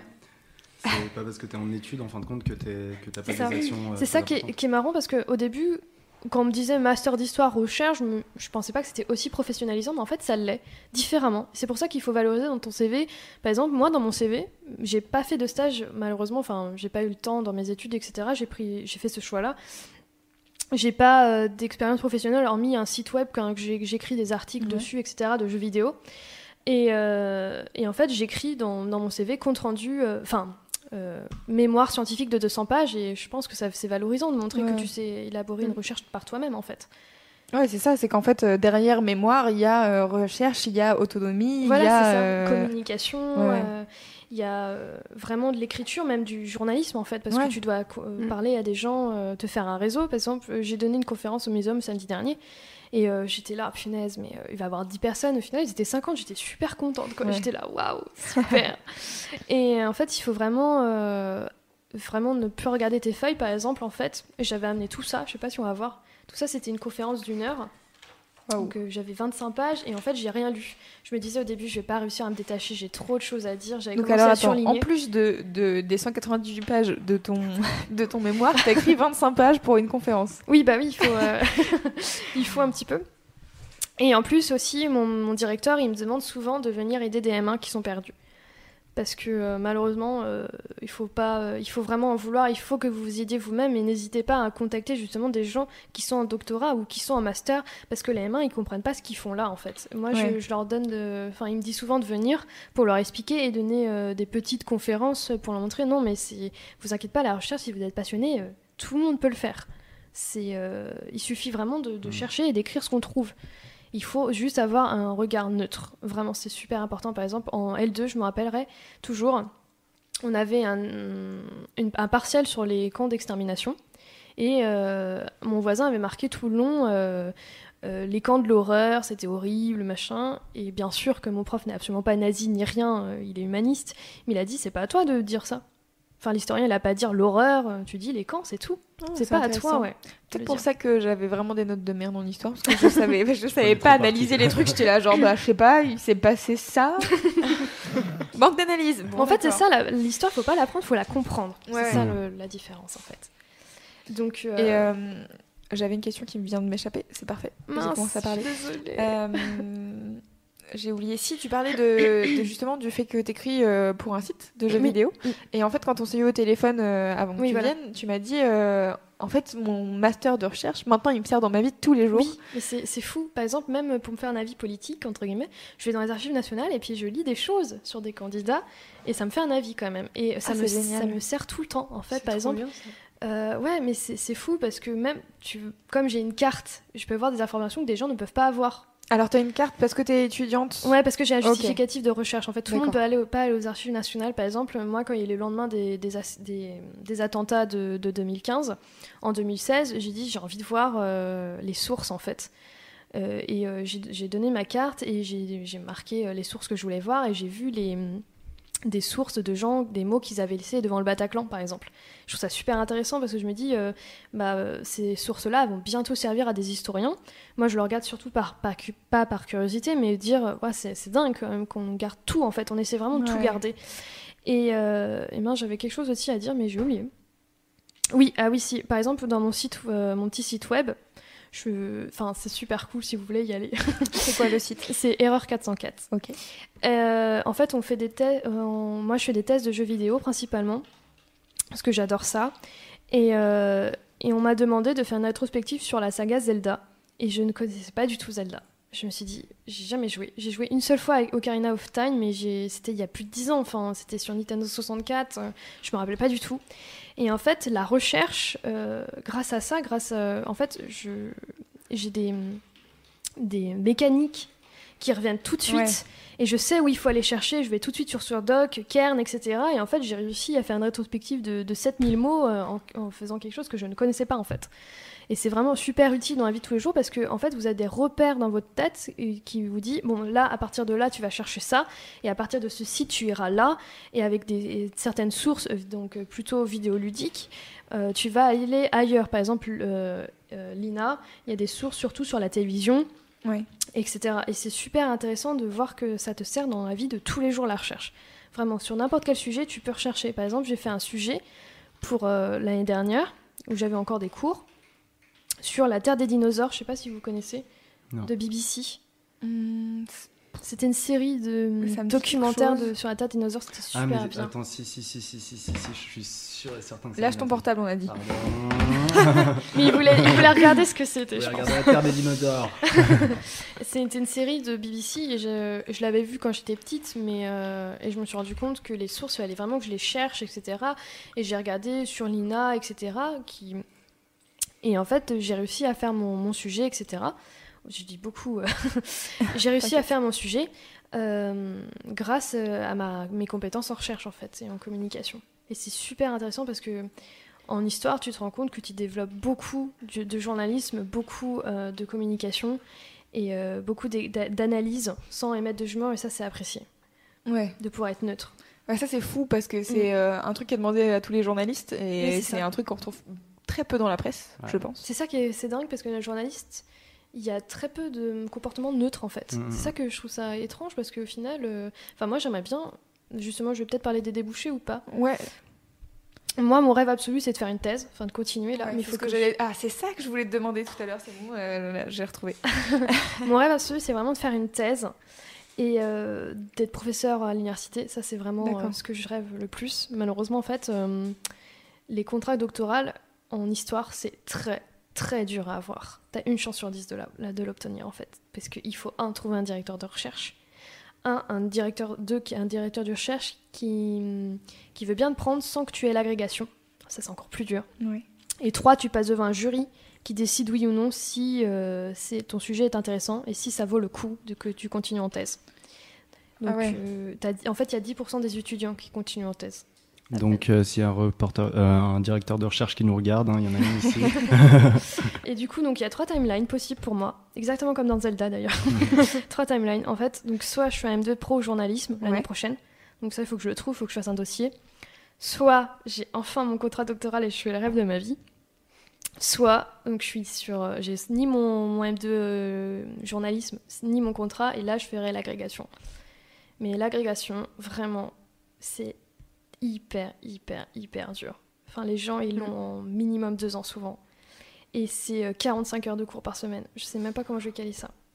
et, euh, tu, et en plus, quand tu rentres chez toi, tu dois retravailler. En fait, tu dois apprendre quatre périodes historiques presque par cœur. Je vois même pas comment c'est possible, en fait. Et d'ailleurs, la dissertation finale du- de l'agrégation, c'est 9 heures. Tu te rends compte? 9 heures sur une table à écrire. Enfin, moi, je me vois pas faire ça. Et ça, c'est euh, des trucs qui sont même plus valables à l'époque d'aujourd'hui. tu vois. Même Louis moi- XIV, il dirait, vous abusez, les gars. Et moi même déjà, euh, quand, euh, quand j'étais au bac d'histoire, j'étais là genre, oh mon dieu, mais écrire autant de temps, comme... qu'est-ce que je vais dire Je ne sais pas. Il faut tout le temps vite pour partir à la moitié, tu vois, parce que tu as le droit de partir à la moitié de tes oui, épreuves. voilà, Ouais. c'est ça. Je cartonne, je Vite, partais à la moitié. Alors que l'agrégation d'histoire, enfin après j'avais l'habitude, en licence c'était 4 heures, mais euh, 9 heures c'est le Ah, double. neuf heures, quoi. c'est chaud. c'est- Ouais, 9h, c'est énorme. Mais c'est- il y a 100 places par, an- par an à peu près l'agrégation, et euh, ce qui est fou c'est qu'il y a même des professeurs qui ont 40 ans qui la passent et qui l'ont pas quoi.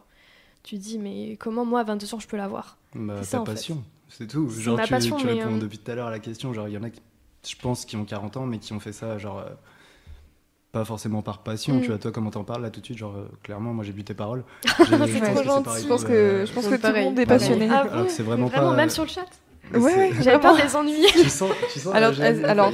Pour te rassurer, je vais te lire les commentaires du chat. Euh, Il y a Mor- il y a- il y a Morgane euh, qui dit Punaise, elle me donne envie d'aller en histoire. J'ai toujours été passionnée d'histoire et je suis en fac de biologie. Bon, elle dit Je vais quand même pas changer d'orientation parce que j'aime bien la biologie. Mais il y a l'histoire de la biologie. C'est Et voilà. super bien. Euh, Il y a qui d'autre Euh, Enfin, il y a pas mal de gens qui ont dit oh, c'est trop bien. Euh, Il y a Diane tout à l'heure qui disait que c'était passionnant. Euh, voilà. Et par contre, elle disait aussi euh, Younes est mal, il pleure au fond de lui. Non, il est juste passionné, il écoute très sagement. Laissez-le tranquille. Mais, euh, Euh, c'est vraiment incroyable l'histoire de enfin, l'histoire euh, de manière générale vous, pouvez prendre n'importe quel sujet en fait tant que ça n'a pas été fait Euh, j'ai- j'ai j'ai connu une fille qui commençait à travailler sur la relation entre l'histoire et Game of Thrones il faut vraiment que je lise son mémoire faudra qu'elle me l'envoie pareil j'ai quelqu'un qui a fait sur l'histoire du livre l'histoire du jeu vidéo on peut, on peut tout faire en histoire parce que l'histoire c'est nous en fait tu poses ton stylo là ça y est c'est de l'histoire mm. Enfin, c'est euh, en fait la différence entre histoire et préhistoire, c'est que l'homme a commencé à écrire ses Mhm. mémoires. Et à partir où il y a des sources, des sources écrites ou matérielles, bah là on considère que c'est de l'histoire. C'est ça la différence entre nous et les autres animaux en fait. Les animaux ils ont, ils ont une histoire mais à travers l'homme. C'est ça qui est bizarre aussi. euh, je suis pas du tout spéciste, hein, mais, mais euh, en fait si l'animal a, a une histoire, c'est entre guillemets grâce à nous aussi. Parce qu'ils Ouais. ils peuvent pas écrire leur mémoire. euh, Mhm. Aussi intelligents soient-ils, les dauphins ils ne peuvent pas écrire euh, quoi Oui. que ce soit. C'est vrai.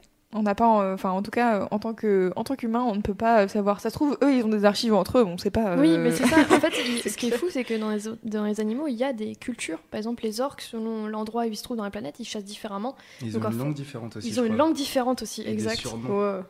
Genre ils se surnomment euh, Oui, ils ont des en noms. grognant, tu vois. genre, Ouais. enfin, avec leur langage, tu vois. En Ouais, les, orques, ils ont des noms. En fait, on s'est rendu compte qu'ils avaient des- ils se donnaient des noms à la naissance. Ce qui est fou quand même. Ouais. Et il y a une certaine, donc du coup, on peut dire qu'il y a une certaine culture, mais pourtant, il n'y a pas d'histoire. Ouais. C'est ça qui est. euh, qui Nous, on s'en rend compte en fait, mais enfin c'est ça. En fait, c'est Oui, l'histoire, l'histoire humaine euh, traite du coup de Mm. tous les trucs que l'humain traite. Mm. Mais du coup, de l'autre côté, on ne sait pas euh, comment ça se passe chez les autres C'est espèces. super compliqué ce que t'as dit. là. Mais oui, mais Non, mais vous voyez ce que je veux dire. compris. T'inquiète, t'inquiète. Et du coup, si les gens ils sont intéressés, donc sachez qu'il y a quatre périodes historiques. où On peut travailler. Oui, et c'est marrant parce qu'il y avait, euh, du coup, il y avait, il y avait Romain qui demandait euh, pourquoi c'était pas, enfin, la différence entre moderne et contemporaine. Ah oui, Donc, parce que j'ai dû. euh, voilà. dit que tu faisais de l'histoire moderne. En fait, moi, je fais de l'histoire moderne, donc on considère que l'histoire moderne qu'on débute à la découverte de l'Amérique. Généralement, les historiens ils sont à peu près d'accord. C'est 492 et ça se termine en France en tout cas, hein, ce que je parle. Ça se termine en 1789. À la Révolution française, on considère qu'à partir de 1789, c'est l'époque moderne, euh, contemporaine, pardon. Donc en fait, quand je parle de Napoléon, je dis bon bah le- les contemporains, etc. Ils disent mais Napoléon c'est pas c'est moderne, c'est pas non non contemporain, c'est euh, à partir de 1789. Et le, donc l'Antiquité, c'est la plus grosse période, donc c'est environ moins 2000 ans jusqu'à 400, et 400 jusqu'à 1492, on considère que c'est Moyen Âge environ. Donc euh, en fait, ce qui est marrant aussi, c'est que selon la période que vous allez prendre, il va y avoir plus ou moins d'exigences. Ça va être euh, très compliqué. Enfin, les, les complications sont différentes. Par exemple, en, en Antiquité, il y a très peu de sources. Oui. Il n'y a presque pas d'écrits. Et en plus, quand il y en a, il faut apprendre une langue euh, grecque ancienne. euh, Enfin, vraiment. Les, différents pauvres, dialectes. euh, voilà, donc en fait, ils sont relativement soft sur les sources. J'ai une amie qui fait du coup un travail sur Aristote et ils disent bon, c'est pas grave si tu as pas des sources officielles. C'est pas besoin d'aller en Grèce pour lire des trucs que tu comprendras rien. Prends des auteurs euh, contemporains et travaille à travers une vision contemporaine. D'accord. Euh, Moyen Âge, pareil. Moi, j'ai eu un cours en M1. C'était en fait euh, un cours de déchiffrage, vraiment, d'un texte du Moyen Âge. Et on a pris trois mois pour une page. Vraiment, c'est le- c'était la note Waouh. finale. Parce qu'en fait, on- on- le prof nous disait, vous avez un mois pour, pour déchiffrer, euh, trois mois, pardon, pour déchiffrer une page. J'étais là, ouais. ok. Parce qu'en plus, la première ligne, tu comprends parce que c'est écrit en super gros. Puis après, tu sais pas pourquoi ils ont écrit en, En minuscule, en quoi, pas de minuscule, mouche. mais vraiment, vous voyez, tu sais, là, le carreau de. euh, bah, c'est plus petit que le, le tout petit Je carreau. passe un mois juste à agrandir les lettres. Mais déjà. voilà, c'est ça. Moi, je- j'étais obligée de prendre en photo. J'étais obligée de prendre en photo, en fait, avec mon téléphone et de zoomer après. J'étais là, mais c'est Ouais. pas possible. Enfin, et je comprenais rien à ce qu'il racontait. Tout ça, en plus, pour que le gars il raconte machin, on lui a volé sa chèvre. euh, super. Ou encore, ouais, un tel, il a piqué le, le- la, la boîte de concert, entre guillemets, enfin, la, le- la boîte à l'autre. Euh, du coup, j'ai écartelé tout le monde parce que je comprenais rien. euh. Waouh. Mais c'est vraiment hyper drôle les sources. Parfois, t'as l'impression que c'est les quêtes de Skyrim, quoi. Machin a perdu son marteau. du coup, moi, je l'ai tué parce qu'il me rendait pas mon marteau. Et, euh, et du coup, bah, on a écarté tout le monde. Et en fait, on s'est rendu compte que juste tout le monde était bourré et on en s'en veut. Bon, bah voilà. euh. Et tout ça pour que le mec qui était soi-disant assassiné revienne et dire, bah non, je suis pas mort. Ah bah zut, ah, bah, bah, bon, bah tant pis. euh. On a tué un- le mauvais gars. Voilà, et aussi ce que je voulais dire, c'est que l'histoire, il faut pas la prendre. euh, par exemple, au Moyen-Âge, on a une vision très très euh, pessimiste là-dessus. Même Game of Thrones, ça se ressent dedans. On a Ouais. l'impression que c'est la violence pure et dure. Et au Moyen-Âge, il y a beaucoup, beaucoup moins de meurtres qu'à l'époque moderne. L'époque où je, tra- euh, je travaille, surtout au XVIe siècle, c'est horrible. C'est l'époque où on brûle le plus de femmes. Mais vraiment, c'est pas le Moyen-Âge. Et. euh, c'est pour ça qu'il faut bien comprendre que euh, les modernistes, à l'époque, ils ont appelé Moyen Âge parce que eux ils avaient l'impression qu'ils étaient euh, supérieurs en fait à cette époque-là. Oh, bah, c'est nous qui avons découvert le Nouveau Monde et euh, en fait ils ont appelé le Moyen Âge donc ce qu'il y avait entre l'Antiquité qui était une super belle époque à leurs yeux et nous et, et eux en fait. Et euh, c'est pour ça qu'on a une vision parfois un peu un peu trop manichéenne, je trouve, euh, entre le bien, le mal, euh, etc. Ouais. Euh, la période, euh, il n'y a jamais de bien et de mal en fait entre en l'humain, c'est comme euh, l'animal, c'est, euh, enfin, c'est ma vision au, Ouais. au niveau de l'histoire. C'est que euh, vraiment euh, les époques, elles changent selon les pays. Enfin, les, la violence change selon les pays, etc. Les mœurs, ça évolue. Il faut pas prendre que le féminisme, enfin, ça a été comme ça. Le féminisme, ça a été comme ça tout le long à travers Mhm. l'histoire. C'est ça qui est intéressant aussi, je trouve. Mais en fait, c'est ce que je pense qui m'a fait réagir, réagir dans tout ton discours, c'est genre euh, le fait qu'avant ils étaient beaucoup plus végétariens, alors que pour moi, genre c'est maintenant que c'est en train Oui, de devenir, ça. tu vois. Alors que Et- ça se trouve, tout le monde va revenir Canirva Bah, bientôt. c'est ça, Dans 100 ans, on n'en sait rien. Ouais. C'est pour ça que d'un côté, tu m'as aussi donné ré envie de me réintéresser à l'histoire parce que considère énormément de choses comme acquises, tu vois. Oui, c'est ça. On a tendance à penser que acquis. je- On peut tout perdre du c'est jour au lendemain. intéressant, c'est vraiment intéressant. C'est ça qui est, qui est dingue, ouais. Il y a Morgane sur le chat qui demande euh, où est-ce qu'on trouve des sources en province? Alors en province, il y en a moins. Il faut le savoir, mais après, il y en a quand même. Il y a des Euh, archives a- régionales Oui, il y a des archives, parfaitement. Il y a des- euh, par exemple, il y a des archives nationales et départementales. Par exemple, j'ai déjà été aux Yvelines pour voir les sources de Versailles. Il y en a quand même beaucoup. hein. Euh, à Lyon, il y en a énormément. À Orléans, il y a Oui. des, des sources. Après, je suppose que ça dépend de. Mais ça dépend de ton euh, sujet, en fait. C'est ça. Par exemple, si tu travailles sur les marchés de Toulouse, c'est pas à Paris que tu vas trouver quelque Oui, chose. forcément. Donc, euh, par exemple, mon directeur de recherche, il est tout le temps à La Rochelle. Je sais pas quel est son sujet. mais il est tout le temps à La Rochelle. Je sais pas ce qu'il fout là-bas, mais il est à La Rochelle. Euh, C'est intéressant ce que tu disais tout à l'heure sur les différences de, de mémoire et Mm. les différences de sujets. Mm. En fait, euh, enfin, je sais pas, mais je sais pas vous, mais moi, quand je pense histoire, euh, je pense à mes cours de, euh, de lycée, de collège, et de, euh, en fait, euh, c'est les trucs, euh, Première guerre, seconde les guerre trucs mondiale. vieux et en fait hyper centrés sur euh, bah, nous, l'Occident, et particulièrement la France. Vrai. Et en gros- fait, des gros euh, événements aussi, tu vois, genre. Les gros événements, Ouais, ouais. c'est ça. Que vous retenez, les... en fait, ils sont là pour que tu retiennes 1515 Marignan, euh, 1789 Révolution française, etc. En fait, ils sont là pour que tu aies des grandes dates. Et c'est assez, Et, en fait, c'est assez ouf de, enfin, tu vois, là, toutes les anecdotes que tu nous racontes, on est là, genre, mais trop bien, en fait, on en veut 10 000 comme ça. Si Mais oui, les mais cours d'histoire moi, ressemblaient j'ai- à ça, ouais, ça serait moi, ouf, quoi. Je, trouve ça dommage qu'ils intègrent pas plus ça au lycée parce que dans le supérieur, tu le ressens vraiment, mais dans le secondaire, tu, euh, tu le vois pas. Ils sont là juste pour te faire apprendre, et dans le, euh, le supérieur, tu es là pour comprendre et, euh, et voir que c'était juste des êtres humains qui faisaient des erreurs, qui faisaient des, des choses bien comme nous, et qu'on fait partie de l'histoire. Enfin, par exemple, dans 10 ans, ce qu'on fait là, ça sera de l'histoire, tu vois ce que Mhm. je veux dire. Et. euh, et du coup, des anecdotes, j'en ai plein comme ça, mais parfois je, me- je me sors de rire toute seule. Les gens, ils sont là, mais elle est folle. Et est-ce que les archives euh, nationales, archives internet?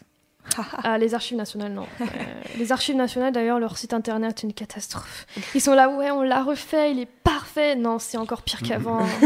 c'est pas possible, on peut même plus mettre de date. Alors parfois, je suis en train de scroller comme ça, je suis en, en 1350, je suis là, s'il vous plaît, les gars. Ouais, je, même contrôle F, en fait, ça marche pas. Ils te disent euh, Lyon, ou non, c'est pas ce que c'est. Ils t'envoient la rue Lyon, mais non, la rue Lyon, s'il vous plaît, les gars, c'est un peu euh, Ouais. compliqué. Par exemple, aussi, tout bête, les archives nationales sont pas toujours très intelligentes. Par exemple, moi, je tapais oiseaux pour chercher les sources des, des oiseaux-leurs, ceux qui vendaient les oiseaux à Paris. Puis je trouvais rien. Je dis, mais c'est pas possible, il y a des oiseaux à Paris, ne serait-ce que maintenant, il y a plein de pigeons, enfin, il y a forcément. Et en fait, il faut, tap- il faut savoir comment ils écrivaient oiseau à l'époque. C'était O-Y-S-E-A-U-X. D'accord. Donc en fait, tant que tu tapes pas le bon mot, ils te trouvent pas. Et euh, par exemple, éléphant aussi, je dis mais si, il y a un éléphant, je le sais, je l'ai lu avec Colbert. En fait, il, il, il savait pas écrire, enfin si, il savait écrire différemment que nous, mais c'était pas euh, P- euh, PH, c'était F, éléphant. D'accord. Et c'est- ça, c'est formidable parce que maintenant, euh, quand, euh, on... quand on veut dire, euh, genre, on enlève les accents circonflexes au hasard, aucune référence à un live qu'on aurait fait le 8 mars, euh, quand, on, quand on dit ça, on est là, genre, ah, c'est la perte de l'orthographe, etc. Mais en fait, la langue fait que évoluer, quoi. Oui, c'est ça, en fait, la langue évolue, il faut que tu le comprennes. Et dans la période où je suis, ça va, ils parlent français quand même, Ouais. hormis que les F, les S, pardon, ils les écrivent comme des F. Donc en fait, quand tu lis, moi j'aime bien, euh, j'aime bien lire euh, comme eux. Alors aux filles, euh, on m'a dit que j'aime bien lire comment ils écrivent. aux filles, alors euh, l'éléphant, il... c'est super drôle. Et alors qu'en fait, ils disent aussi, hein, mais euh, ils écrivent juste différemment. Et euh, à partir du 19e siècle, ils écrivent vraiment comme nous, quoi. Ouais. Il n'y a pas de différence. Ils, ils sont juste, euh, ils écrivent en italique et euh, c'est tout. C'est ouf. C'est vraiment ouf. En Ouais, fait, vraiment, carrément. je me dis si. Enfin. si je... Enfin, c'est fou. Enfin, genre, je- c'est tellement, il y a tellement de choses. Ah Non, là là. mais Mais allez-y, s'il y avait des Il y a un questions. truc des qui, questions. moi en tout cas, me, me, comme ça s'appelle, me dérange, c'est aujourd'hui dans la manière dont on a appris en fait l'histoire aux gens. Oui, je suis totalement d'accord. Il y a un crée une problème. image, en fait, pour moi. comme en fait comme on va dire des personnes qui n'ont qui n'ont regardé que la télévision de leur vie, ils vont se créer une image qui n'est pas celle de la Mm. réalité parce qu'on ne voit pas tout ce qui est erreur, on voit pas tout ce qui est euh, Mm. ne serait-ce que du, du bafouillement à la télé, il y en a Mm. pas, tu vois. Donc tu te dis que ce sont des personnes qui vont avoir un discours euh, très euh, très linéaire, tout ça, et bah pareil pour l'histoire. En fait, on a l'impression que ça s'est passé genre Oui, c'est manière ça. droite, tu vois. C'est ça. Alors qu'ils fait, n'ont jamais fait d'erreur. Et puis, oui, il y a peu si, de fois où on remet en cause l'histoire, en fait. C'est ça, il y a peu de fois qu'on remet en cause l'histoire, et selon aussi, il y a des mauvais historiens, je trouve, qui, selon leurs propres avis politiques, vont dire complètement le contraire. Par exemple, Mm. Robespierre, il y a tout et n'importe quoi. Les gens de droite, ils vont dire que c'est un monstre, et les gens de gauche, ils vont dire qu'il est merveilleux. Il faut faire un juste milieu. Faut, Ouais. euh, faut, Mm. faut- faut vraiment lire, les- faut relire les sources. Je pense qu'il est nécessaire de les relire et voir vraiment quel est le personnage, parce qu'au final, on ne sait pas, et euh, selon l'établissement où vous êtes, le professeur va pas dire la même chose. Et je, trouve pas- je trouve ça un peu triste, mais c'est parce qu'il Mm. faut retravailler, il faut l'histoire doit toujours être mise en question. Après, il y a des choses, bien sûr, que- qui ont existé. hein. Oui. Euh, je suis pas du tout négationniste. Les camps d'extermination, je vous jure que ça existait. Euh, on a des sources, malheureusement. J'aimerais bien que ce soit Ouais. autrement, mais non. Et, euh, mais il faut juste pas avoir un avis de valeur, en fait. C'est ça qui est difficile à, à Mm. faire. Et euh, pareil, si vous si vous connaissez pas trop l'histoire, mais que vous voulez vous y intéresser, bah, par exemple, Stéphane Bern, c'est pas trop trop mal. Mais alors, prenez pas Je l'adore. mais prenez pas par contre, mais prenez pas tout ce qui dit que c'est parfaitement. euh, par exemple, Ouais. moi je me suis énervée sur mon sujet, mais voilà, parce qu'il faut connaître le sujet. Quand ils disent Ouais, alors Louis XIV, tout de suite il a mis un éléphant, une licorne. euh, Non, ils ont vraiment pas, une, pas licorne, mais il a dit Ouais, ils ont mis une girafe. Non, les gars, pas la girafe. La girafe elle est arrivée 200 ans après. Elle est arrivée en 1827, s'il vous plaît, quoi. Non, la première girafe. Ouais, alors là il a mis des otaries qui dansent, mais c'est presque ça en fait. Ils, ils disent les grandes Ouais. lignes. Ouais. Ils disent bon, il a mis plein d'estioles, mais en fait, ils n'ont pas vérifié euh, quels animaux il y avait. Donc forcément, moi, ça m'énerve. Mais Oui, en fait, c'est Oui. ça. C'est quand toi, t'es- voilà, c'est ouais. ça, c'est mon ça. sujet. Donc euh, Quand t'es expert sur un sujet et qu'il y a des gens qui le vulgarisent, c'est toujours un peu compliqué. voilà, c'est de- ça. Mais c'est normal en fait. Mm. Il faut bien vulgariser euh, pour que l'histoire publique, ça soit ouvert à tout le monde. En fait, c'est totalement Mm. logique. Et L'histoire académique, euh, c'est très compliqué à faire. par exemple, euh, un mot tout simple, j'ai mis à un moment donné dans mon mémoire au début zoologie. Et mon prof, je ne comprends pas, je comprenais pas pourquoi il m'a tout rayé.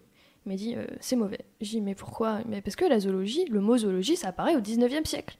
Pourquoi tu en parles au 17e Je fais ah d'accord, donc du coup c'est complètement anachronique. Il me dit bah oui, tu enlèves tout. Ah Ok. bon, bah d'accord. En fait, il faut vraiment savoir quels mots aussi ont été inventés à quel moment. Est-ce que tu dois écrire oiseau euh, au Y? Alors, si je cite un gars, faut que j'écrive comme lui. D'accord. ça me fait vraiment rire parce que du coup, mon Word il panique, il dit non mais tu écris trop mal, tout est rouge, non, non, c'est pas possible. En tout cas, euh, très intéressant, Ouais. Margot. Super Euh, intéressant. Ah oui. Vraiment. Vraiment. C'était passionnant. Je pense que tout le monde est d'accord euh, sur ce point et on a été euh, contente par, si vous avez aimé l'histoire. si par j'ai ton pu- sujet, ton toutes tes anecdotes et et, il y a des gens qui disaient elle peut revenir quand? Écoutez quand elle veut. Voilà. Euh, c'était c'était vraiment euh, vraiment très cool et écoutez, il est déjà 22h43 Ah oui, chers amis. ça passe Euh, super vite. Ainsi voilà, je pense qu'il est temps de clôturer cette émission. Euh, merci à tous les trois d'être euh, venus euh, nous parler euh, de vos trucs que vous aimez en ce moment et euh, de manière générale pour toute la vie, je pense, Margot. Et euh, euh, n'oubliez pas, euh, vous pouvez réécouter dès demain ce live euh, donc en replay et en podcast sur sur SoundCloud et sur toutes les applications de podcast pour trouver les liens pour s'inscrire au podcast Mademoiselle. Vous allez sur mmz.li slash mad podcast, donc mad comme mademoiselle, et plus loin podcast, sans S, voilà. Euh, Plus loin ou collé? Parce que là, t'as dit plus loin. ah, j'ai, non, collé, pardon. Enfin, après, c'est ça que je voulais dire, mad podcast. C'est tout attaché parce que c'est un lien, une URL, du coup, il n'y a pas d'espace. Voilà. Je sens que tu me titilles sur les, euh, sur les trucs de développeur, un. hein. Bon.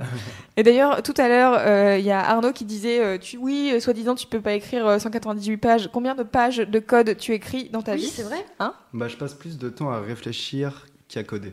Ça, c'est normal. Genre, euh, donc, ouais, en même temps, j'avoue que c'est pas du tout la réponse à la question qu'on m'a posée. Je peux te rassurer, moi euh, aussi. Non, si j'en ai écrit beaucoup du code, mais ouais, c'est une question de passion, en fait, t'avais raison. Eh oui. Euh, donc euh, bah voilà, écoutez, merci à tous, merci de nous avoir suivis euh, sur le chat. Euh, Vous étiez tous euh, très passionnés, donc euh, c'était chouette. Euh, Il y a vraiment des gens qui disent c'était super, super, super, super. Diane, Je suis très heureuse que tu, tu aies trouvé cette émission super. Euh, on se quitte en écoutant euh, un- une reprise de Radioactive euh, de Madeleine Bailey. J'espère que je prononce bien son nom. Ciao tout le monde. Salut Salut.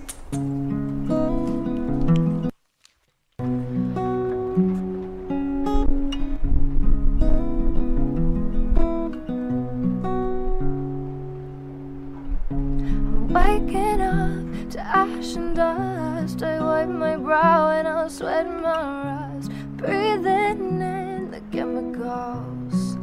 Oh, I'm breaking in and shaping up, then checking out of the prison bars. So this is it, the apocalypse. Oh, I'm waking up. I feel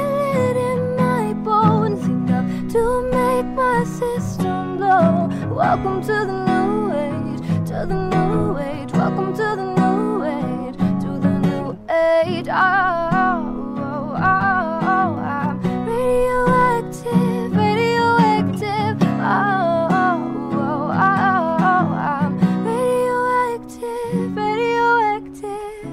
I raise my flag, I don my clothes, said it's a revolution, I suppose. We'll paint it red to fit right in. Oh, I'm breaking in, shaping up, then checking out of the prison bars. Said this is it, the apocalypse.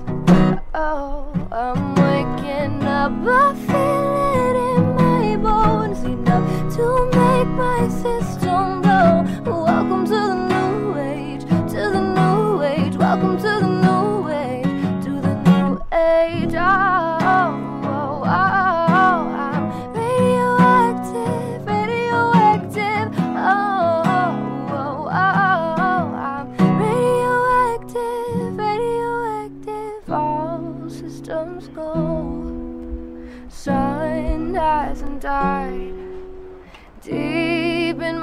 bones, straight from inside. I'm waking up, I feel it in my bones, enough to make my system blow. Welcome to the new age, to the new age. Welcome to the new age, to the new age. Oh, oh, oh, oh, oh. I'm radioactive, radioactive. Oh, oh, oh, oh, oh. oh. Radioactive. Planning for your next trip? Elevate your travel style with Quince. Quince has all the jet setting essentials you'll want for your next getaway, like European linen, premium luggage options, buttery soft Italian leather bags, and so much more. And it's all priced at 50 to 80% less than similar brands. Plus, Quince only works with factories that use safe and ethical manufacturing practices. Pack your bags with high-quality essentials you'll be wearing for vacations to come with Quince. Go to quince.com slash trip for free shipping and 365-day returns.